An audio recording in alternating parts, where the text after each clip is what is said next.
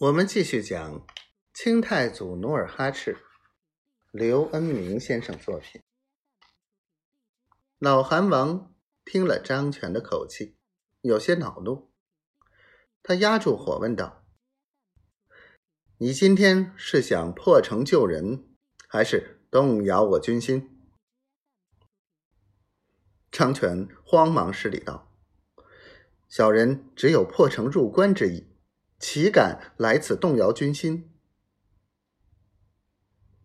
那你的诚意何在？老韩王如同审讯一个俘虏，毫不客气的问道。张权连忙从怀里掏出一卷裱糊精致的长卷，铺在殿旁的长机上，道：“韩王，你看。”老韩王瞥了一眼。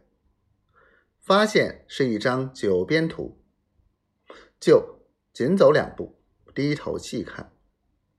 只见图上清晰的绘着辽东、冀州、宣府、大同、偏关、榆林、宁夏、固原、甘肃等九个地区边防的重要标记。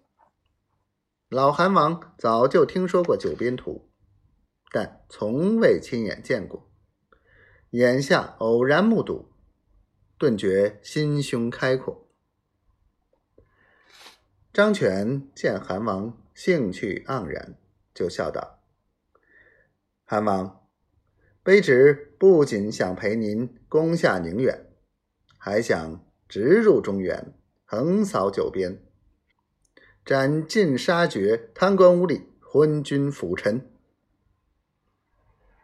张权年轻时曾在京内参与绘制《九边图》，近几年隐居深山，无事可做，就独自照《九边图》当年的样子，无师自通的绘了这张墨迹的《九边图》，希望有一天能重整山河，恢复盛唐之治。张权望着长图，又对韩王解释道。不是卑职无诚意，而是觉得眼下时机不利。何以见得？老韩王低头看着图，反问道。